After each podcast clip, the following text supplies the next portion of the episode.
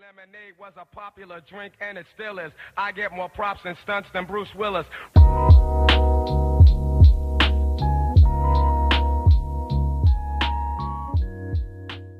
Olá a todos, o meu nome é Gabriel Francisco e sejam muito bem-vindos a mais um episódio da Humana. Hoje vou-vos fazer um bocadinho de story time. Eu sei que do no último episódio eu já vos tinha feito um bocadinho de story time da minha vida, que eu até cheguei a contar como é que foi uh, o meu primeiro ataque de pânico e como, em que contexto é que ele surgiu. E nesse caso foi quando eu supostamente andava a fazer bullying.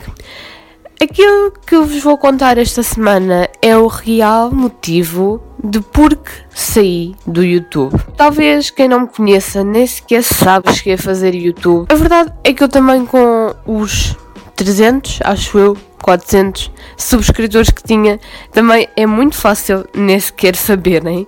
Mas um, eu fiz YouTube mais ou menos durante um ano e meio, dois anos, e com algumas falhas e com alguns momentos em que nem sequer aparecia.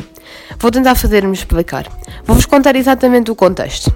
Eu comecei, eu criei um canal no YouTube quando comecei a ver outras raparigas a fazerem.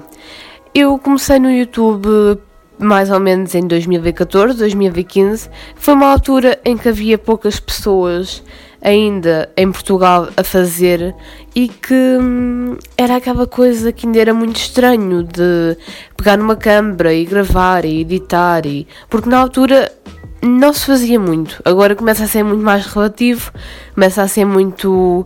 começa-se a ver muito mais. Rapidamente come começamos a ver pessoas que estão a começar e que já têm imenso equipamento, já têm uh, o ring light, já têm microfone, já têm imensas coisas. E naquela altura era uma coisa muito básica que era ligávamos a câmera, fazíamos alguma coisa editávamos mais ou menos e depois colocávamos na internet. E eu quando digo editar mais ou menos era no início, obviamente.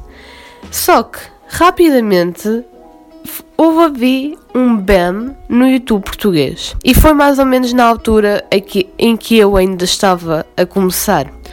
Porque aquelas youtubers que hoje são reconhecidas são muito reconhecidas, têm o trabalho, têm, já conseguiram adaptar o seu trabalho basicamente só para o YouTube. Naquela altura, elas deram o BAM, ainda bem que deram.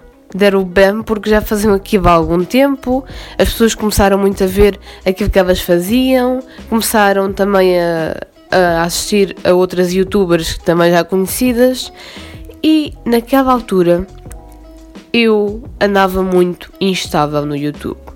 Primeiro lugar, aquilo que eu fazia no YouTube era maquilhagens, fazia umas tags e de vez em quando gravava uns vlogs e depois de vez em quando gravava umas rotinas e, e vou-vos admitir, a minha vida não era assim tão interessante para partilhar no YouTube, mas eu adorava edição e adoro edição e naquela altura, para mim, fazia todo o sentido. Eu, do género, aquilo que eu sei de edição, eu acabei por aprender sozinha, a ver tutoriais, a ver como é que se fazia, tirava algumas ideias de outros vídeos, às vezes via aquilo noutros vídeos e tentava reproduzir nos meus. E aquilo acabou por me, por me ensinar ferramentas ótimas para, para edição. Para seja aquilo que for de edição, eu consigo minimamente fazer. Só que naquela altura eu, para além de não saber muito bem o que é que eu queria afinal da vida, também uh, andava sempre na minha cabeça muito ocupada. Imaginem, a gente com a escova sim tem ocupação, mas talvez a, a ocupação que eu tenho agora com a universidade seja bastante diferente da, da ocupação que eu tinha na altura. Mas um, para mim, naquela altura andava sempre muito ocupada, tinha sempre muitas coisas e, e então não era uma coisa constante. Imagine, eu era capaz de lançar um vídeo hoje e depois lançar um daqui a 5 a cinco me a cinco meses, a 5 dias e depois lançava um um mês depois e nós sabemos que as pessoas gostam de ver conteúdo que seja consistente e que, e que proporcione alguma coisa. Eu naquela altura achava que estava a proporcionar alguma coisa, mas de facto, sinceramente, o imaginem, a edição era boa, aquilo que eu queria apresentar era bom, mas eu não sei se alguma vez cheguei a acrescentar muito àquilo que existe ao YouTube. Entretanto, foi essa altura em que os canais começaram a crescer muito, começaram a ver até festivais uh, de youtubers, começaram. E eu nunca fiz parte dessas coisas, apesar de gostar, mas é que eu com 300 e tal seguidores, 400 não ia a base nenhum, e então acabei por desanimar completamente. Obviamente, estamos a falar de uma fase da minha vida em que eu própria não sabia muito bem o que é que eu queria mas é porque mesmo os temas que eu falava não eram uma coisa linear. Eu tentava falar de uma coisa, como estava a falar da outra, como. E, e pronto. Eu dizia que aquilo era lifestyle, mas eu não sei até que ponto é que eu gostava de fazer lifestyle. Talvez eu gostasse de fazer outra coisa, falar de outras coisas, ou. E não explorei essa parte. Eu, por exemplo, sou muito ligado ao fitness e explorei muito pouco essa parte e essa parte poderia ter oferecido mais às pessoas. Mas eu naquela altura estava super concentrada a fazer o que toda a gente fazia, que era maquilhagens e tags e, e pronto, e não cheguei a acrescentar muito. Porque vamos ser francos, o YouTube de hoje já não é bem o YouTube da, de anos atrás. O YouTube agora é. Tem que se começar a sensação que eu tenho é: se vais começar, tens de começar logo a fazer correto, senão as pessoas não vão aderir. Tens de ter uma thumbnail bonita, tens de ter uma edição mais ou menos bem feita, tens que ter eh, uma boa luz, tens que ter uma boa câmera, porque as pessoas ligam muito à estética e à parte visual. E se tu começares como se começava há, há uns anos, que era a câmera em cima de uns livros com pouca luz, uma qualidade meio uh, horrível e, e, pouca qualidade, as pessoas abrem o vídeo e rapidamente não lhe dão interesse. Só se o conteúdo que lá tiver for mesmo muito bom.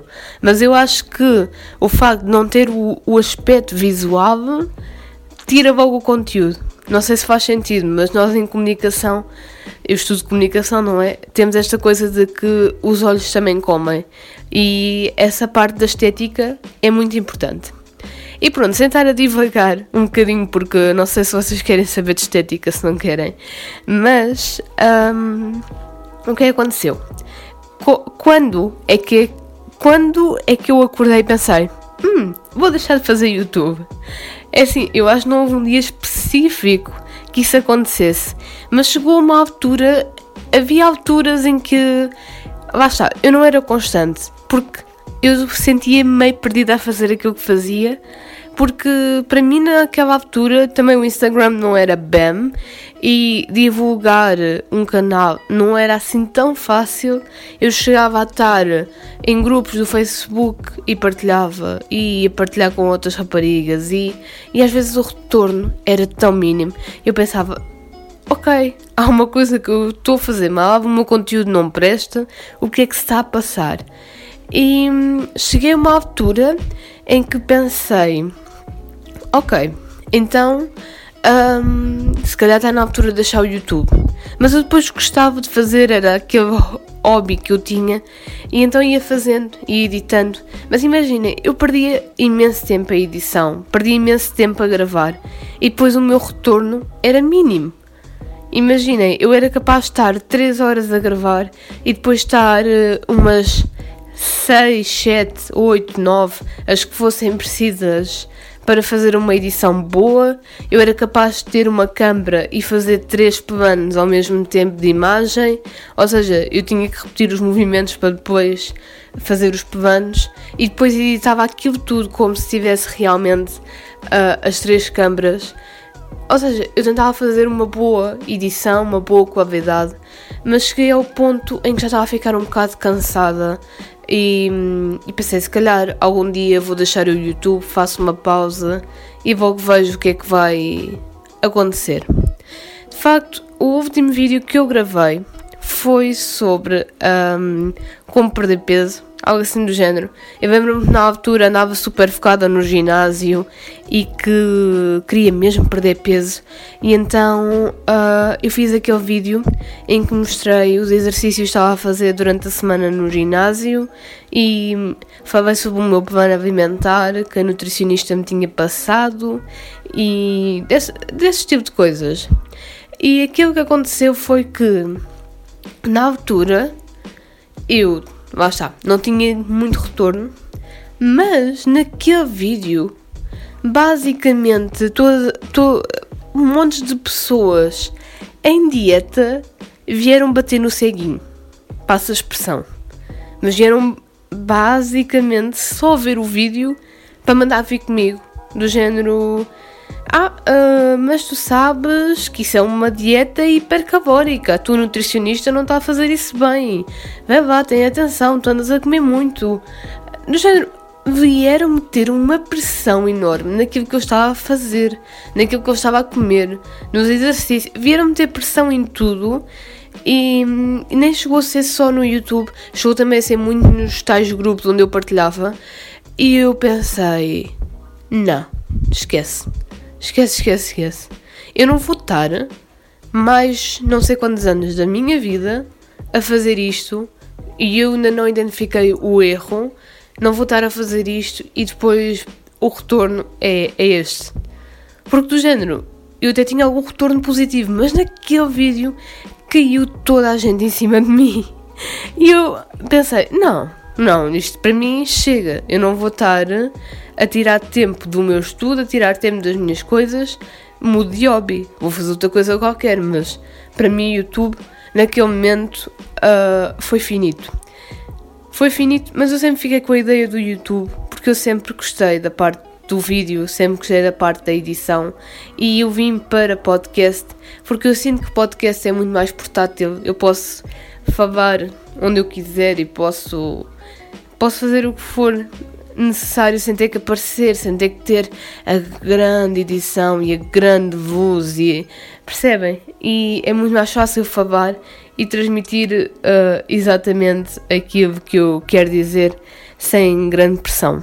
Mas pronto, eu apanhei essa fase do YouTube, aquelas grandes youtubers que nós já sabemos que são agora youtubers, influencers, eu cheguei a apanhar o início delas e eu já me lembro que eu admirava imenso o início delas, porque elas já tinham uma grande edição, já tinham assim aqueles fundos giros e tudo mais. E, e pronto. Só que naquela altura o YouTube feminino português era muito ligado à maquilhagem, aos cabelos e tudo mais. E hoje aquilo que eu sinto é que se tu queres ter um canal e para crescer muito rápido, ou tu fazes um conteúdo muito, de, muito diferente daquilo que já existe, ou, ou então tens muito dinheiro para comprar roupa, para mostrar roupa, porque os hobbies de, de roupa são sempre aqueles que saem mais. Eu lembro-me de todos os vídeos que eu tinha, eu gravei um hobby da Shinside, ou o que é que foi, e eu lembro-me que nesse vídeo disparou rapidamente porque as pessoas adoram ver roupa, adoram saber os preços e como é que cai no corpo e, e isso tudo. E então no YouTube português é aquilo que eu sinto. Ou tu tens um conteúdo que seja muito diferente do que já existe. Nós podemos ver, por exemplo, no YouTube mais masculino. Eu não quero estar a fazer separação de, de, sexos, mas nós sabemos que acaba por ser um bocadinho assim. Por exemplo, vemos, comprei um carro de não sei quantos milhões, ou tenho aqui um Ferrari, ou então fui para a rua chatear não sei quem. E nós sabemos que esse tipo de vídeos depois acaba por sair porque até chega a ser engraçado. Mas depois, quando há vídeos muito interessantes, há pessoas muito interessantes que eu sigo e que às vezes não têm o retorno que merecem porque vá estar, não tem aquela coisa de comprei 200 euros de roupa. A ver? Isto, isto é a minha opinião, vale o que vale, não é? Eu não estou a dizer isto, isto é cientificamente provado e é opinião única. Isto é, isto é o meu ponto de vista enquanto pessoa que vê YouTube português. Há pessoas que eu vejo no YouTube português que não são das influências, não são das mais reconhecidas, mas têm um conteúdo muito bom. E eu acho que até já partilhei com vocês no, no YouTube, por exemplo, a Raquel Fernandes. Ela tem um conteúdo muito bom, é super informativo e pode ajudar mesmo pessoas que tenham problemas com excesso de peso ou então problemas alimentares, porque ela tinha muito peso, perdeu muito peso e depois acabou por ter um distúrbio alimentar. Eu acho que esses vídeos também ajudam a trazer a tal parte mais humana das coisas. Eu sei que há muitas youtubers que falam de mesmo de problemas e que ajudam a resolver dilemas e tudo mais. Só que lá está, eu adoro essa parte humana e eu estou a dizer isto das youtubers, mas não estou a dizer isto num tom crítico, não é? As youtubers, é do género. As youtubers portuguesas, eu, eu gosto do, do formato, gosto daquilo que elas fazem, mas às vezes eu sinto que hum, é, há, excesso quase de, de produtos mas pronto, entretanto também vejo muitas pessoas que saíram do YouTube a retornar e sinceramente se me perguntassem gostavas de voltar ao YouTube, sim, gostava. Mas estás a pensar em voltar agora? Não, enquanto não tiver um conteúdo suficientemente bom e que seja suficientemente claro para mim o que, exatamente o que é que eu quero fazer. Porque eu sou uma pessoa que tem sempre mil e uma coisas de projetos e de ideias e depois eu quero sempre pegar em tudo e fazer uma mistura e realmente eu não sei se a coisa funciona assim porque aquilo que quer dizer é eu não faço YouTube só para fazer o BAM, só para explodir vamos ter atenção nisso porque há muitas pessoas que fazem YouTube e que hum, não precisam de fazer o BAM, não precisam de explodir para ter seguidores que vêm, que gostam e que e eu estou um bocadinho a generalizar isto dos roubos de, de roupa e tudo mais. Mas realmente para eu acho que aquilo que importa muito é trazer uma coisa diferente. Alguma coisa que as pessoas vejam e pensem: hum, isto, isto interessa-me. Será que isto é engraçado? Será que. E abre o vídeo. Claro que isto são pormenores mais técnicos, vocês querem começar a falar do tema, quiserem começar a falar, eu apoio a 100%. Acho que cada pessoa é super diferente e tem sempre um projeto em mente que é totalmente diferente da pessoa ao lado e que pode oferecer alguma coisa, uh, seja em que canal for. Obviamente que o meu podcast não é igual aos outros podcasts e os outros podcasts não têm nada a ver com o meu. Cada um faz à sua maneira, cada um tem a sua forma de, de projetar as suas ideias e acaba por ser muito assim. Mas pronto, o real motivo, eu acho que se pudesse fazer um apanhado e um resumo de tudo que eu disse, o real motivo para ter saído do YouTube foi não ter retorno daquilo que eu estava a fazer e depois mais tarde percebi que nem eu própria sabia muito bem o que é que eu estava a fazer.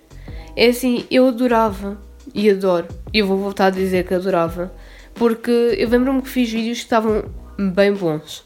E eu digo isto num sentido de crítico, quem via de fora, quem via de dentro, não é do género, ai, eu fiz o melhor vídeo, mas estava bem bom, num sentido crítico, e, e lá está, não tinha aquele retorno e isso desmotiva imenso. Isso é quase como vocês começarem a fazer uma dieta para perder peso, ou seja, para perder gordura, mas pronto, peso é mais fácil de entender, e estarem há duas semanas sem a comer super equilibrado, a beberem 3 litros de água por dia, a, a fazer exercício e não perderem nadinha. Percebem? A motivação vai completamente abaixo. E eu acho que foi mais ou menos a minha dieta, entre aspas, do YouTube que não estava a funcionar. Ou seja, eu andava a fazer. Às vezes eu tinha mesmo um schedule. Eu lembro-me que houve uma vez que eu fui de férias e que eu disse naquela semana que ia lançar um vídeo todos os dias. E eu estava em férias a editar e ainda a gravar coisas que faltavam. E cheguei mesmo a gravar um vlog naquelas férias. Portanto, imaginem o quanto do YouTube uh, me retirou, entre aspas, por ninguém me obrigou, não é? das férias, mas depois eu senti que o retorno foi muito baixo. Eu lembro-me naqueles dias, como estava a pôr todos os dias, tinha várias pessoas a ver. Só que, lá está, humanamente não é possível estar a gravar e a pôr vídeos todos os dias. Eu sei que há muitas pessoas conseguem fazer isso pela altura do Natal, que é os tais de Vlogmas, só que eu não consigo. Eu lembro-me naquela semana, acabei a semana e pude aqueles vídeos e pensei, já está despachado, nunca mais volto a fazer isto. Mas, pronto, vá está. Esse foi o meu real motivo de ter pouco retorno e sentir que se calhar o meu conteúdo já não tinha muito a oferecer. Bem, e eu espero que tenham gostado deste episódio e que se, não sei em que plataforma é que estão a ouvir, mas o episódio está disponível tanto no Spotify como no iTunes. Entretanto, também podem seguir no Instagram que é Gabriela Francisco underscore H. E se estiverem no iTunes, agradeço deixassem umas estrelinhas só mesmo para ver se começamos a subir um bocadinho isto para ver se há retorno. Muito obrigada por estarem desse lado e voltamos a cruzar na próxima sexta-feira. Beijinhos!